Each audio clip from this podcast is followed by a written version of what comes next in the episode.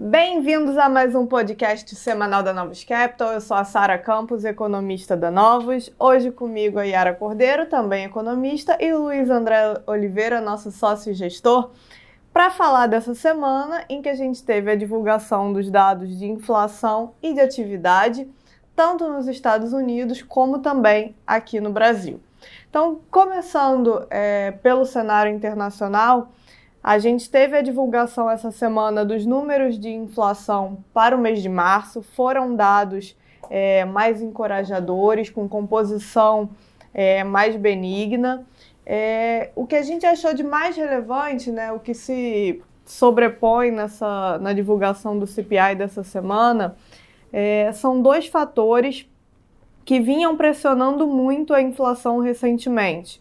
Então, tanto a parte de alimentação, é, acho que no mundo todo a gente observa uma inflação de alimentos muito elevada e nesse CPI de março a gente teve um primeiro sinal mais positivo com a alimentação no domicílio vindo em contração, né, caindo de fato no, no mês, ainda que é, fora do domicílio ainda esteja pressionado, a gente sabe que tem a parte de salários ainda bastante elevada, mas é uma sinalização que para frente é, carrega um, um, sinal importante, por quê? Porque a gente já observava commodities caindo, preços de, de alimentos no atacado caindo, mas isso ainda não tinha se refletido no CPI. Então, essa sinalização, esse mês de, em, em contração, apesar que já vinha em, em desaceleração, essa retração é importante para a trajetória à frente. E um outro ponto é a parte de, de habitação, é, que também era esperado há muito tempo, é, já que começasse para frente a, a, a aliviar o, o CPI, né, tanto como os membros, por exemplo, do Fed, vêm ressaltando, dividindo a inflação em várias partes e falando que, olha, essa parte de habitação a gente sabe que vai cair por causa do aumento da taxa de juros, isso vai se refletir, mas também não vinha acontecendo. Então começava ali a colocar dúvidas qual era o tamanho do lag e quando que isso ia aparecer no, CPI. Então esses dois pontos de fato aparecendo, né, eles são fontes de, de, de uma sinalização mais encorajadora é, para a inflação à frente. E, e acho que isso é corroborado quando a gente vê também os índices considerados mais é, que retratam mais a qual é a tendência do CPI, né? A gente olha para o median CPI, do Trimmed Mean, que são métricas divulgado, divulgadas pelo, pelo Cleveland Fed, e quando a gente olha para esses dados, eles também vieram muito é, mais com variações mensais muito mais moderadas nesse mês de março. Então a gente vê que diversos outros componentes né, também é, apresentaram uma variação mais tranquila, não foi concentrado é, em apenas um índice ou outro. Então, esse foi um, um fator que a gente considerou é, muito mais positivo dentro do, do CPI. É claro que pensando para frente, a gente tem uma incerteza muito grande. É, os preços de automóveis, por exemplo, é, eles voltaram a subir no atacado. Hoje, na, na, divulgação do, do Michigan, a gente viu expectativas de inflação de um ano é, subindo. Essa série é muito, costuma ser muito correlacionada com o preço de petróleo gasolina.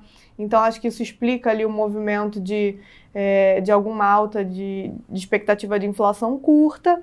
E é um único dado, né? Mas no mês de março em si, acho que essa é a mensagem principal. No mês de março, a gente teve uma inflação mais benigna, tanto quando a gente olha para o CPI, como também para o PPI, que é o índice de preços ao produtor, e também o índice de preços importados. Então, todos os dados de inflação é, para o mês de março, eles foram melhores. E aí, quando a gente pensa do lado da atividade, é, era bastante antecipado que a gente tivesse um mês de março fraco, os números de cartão de crédito vinham indicando uma desaceleração do, do consumo e acabou que se confirmou, as vendas no varejo foram ruins, né? A gente teve uma retração, mas como ela já era bem antecipada, acho que dá para dizer que a mercado foi até menos pior do que, do que se supunha. Então a gente teve, é, é, tem sempre que, a gente tem sempre levar em consideração que era esperado é, versus o que foi realizado ali, apesar de ter sido, de ter sido negativo. E além disso, a gente ainda tem toda a questão de que também de normalização do, lá fora dos bancos, do, dos pequenos bancos, de depósitos, empréstimos. A gente viu nos dados semanais do Fed duas semanas é, mais fortes de quedas de empréstimo, mas na divulgação de hoje é, parece que isso se estabilizou. Então, é, tem um, um, certo ponto aqui de tirar risco de cauda, certo? Eu acho que, para preço, o mercado é, focou nisso que a Sara falou por último, na normalização é, do mercado americano, saindo dessa crise bancária, depois da atuação do Fed. Então, os ativos, mesmo com a inflação vindo na, na ponta melhor, é, os juros abriu, porque o fiel da balança acabou sendo a normalização. E a bolsa seguiu andando, como na semana passada, subiu mais 1%, mas não foram movimentos muito expressivos. Eu acho que está nessa página aí da, da recuperação aí, ou da melhora vindo da, depois da, da, dessa crise, desse susto nos pequenos bancos americanos. Eu acho que é, para a semana que vem e para os próximos dados é ficar de olho nesse como é que vai ser esse, é, esse jogo inflação versus atividade, né?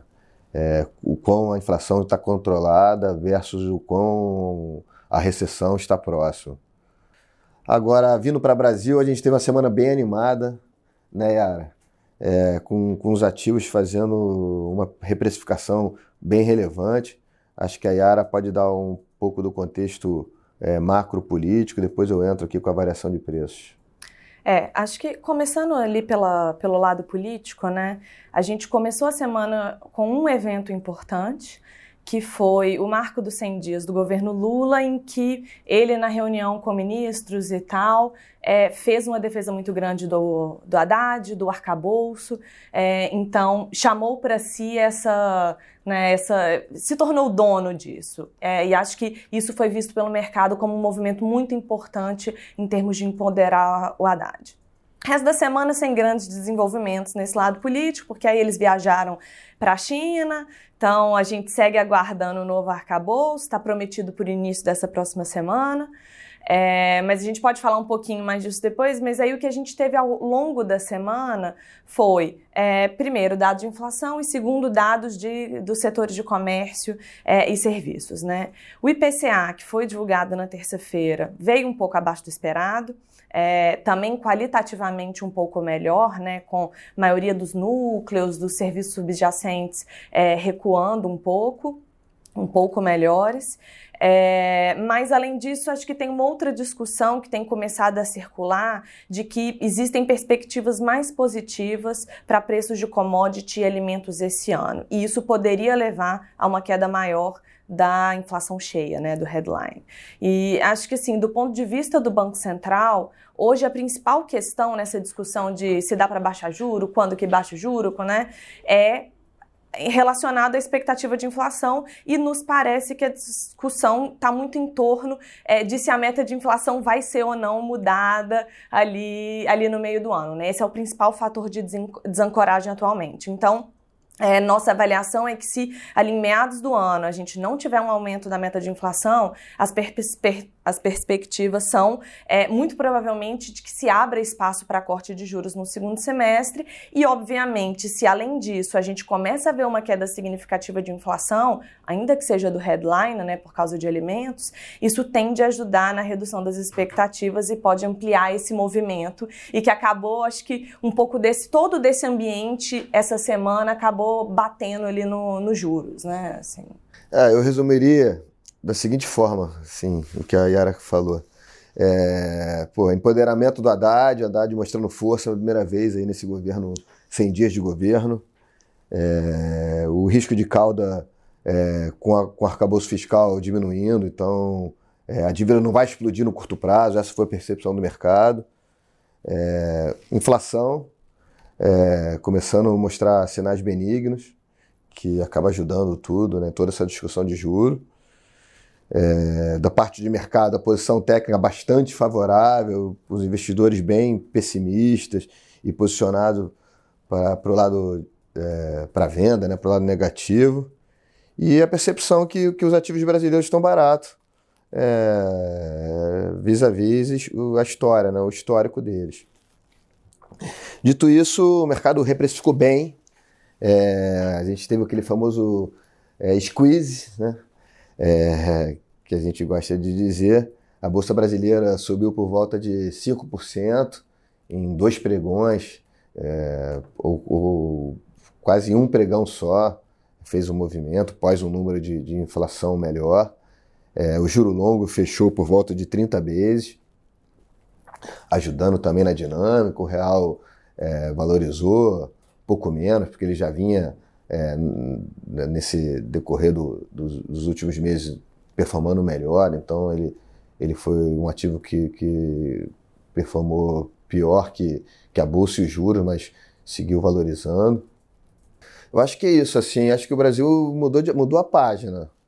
É, a gente está, é, depois de, de, um noticiário é, de início do governo bem negativo, a gente é, começou a ver sinais de melhora de todos os lados, né?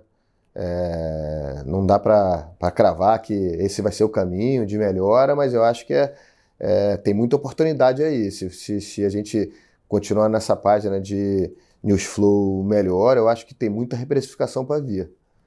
É, e por outro lado, a gente conhece o, o nosso país, né? Então é, é, é o curto prazo, né? Tem que é, ficar de olho no, no, curto prazo, seja na parte política ou nesses dados de inflação vis-à-vis -vis atividade, né? É, inclusive, acho que só tocar num ponto que você falou ali, né, de retirada de risco de caldo do arcabouço e tal. A gente foi para Brasília essa semana e das conversas que a gente teve por lá, nos parece que esse ambiente político no Congresso está bem favorável ao governo nesse quesito. Existe um consenso de aprovação e tal. É, acho que tão importante quanto o arcabouço em si vai ser o pacote de medidas do lado da, da Receita, né, que também deve vir em seguida. O, só lembrando, né, o arcabouço está prometido para o início dessa próxima semana e o pacote de medidas a gente não tem data, mas deve vir logo depois. E aqui a gente tem um pouco mais de dúvida sobre o grau de apoio que vai ter tanto dos congressistas quanto da sociedade, porque aí é um assunto ainda mais delicado. Mas, de qualquer forma, criou-se um ambiente ali que tem alguma coisa favorável a isso, né? Eu acho que o, o Brasil está vivendo é, com esse com esse pano de fundo que a gente acabou de dizer, é, tirar as apostas negativas, assim, é, nesse momento, assim, era, era, tinha uma convicção que, que o mercado era um mercado de venda e agora colocou a dúvida no ar e só isso já fez é, bastante preço, né? Então é seguir acompanhando os próximos passos. É isso. No Brasil, nós vamos acompanhar a apresentação do arcabouço fiscal e lá fora vai ser uma semana mais esvaziada de dado de atividade econômica. É, a gente vai ter só a divulgação dos PMIs, mas do lado de, de bolsa vamos ter a divulgação de vários resultados. Então é isso, pessoal. Até semana que vem. Bom final de semana a todos. Até a próxima. Tchau.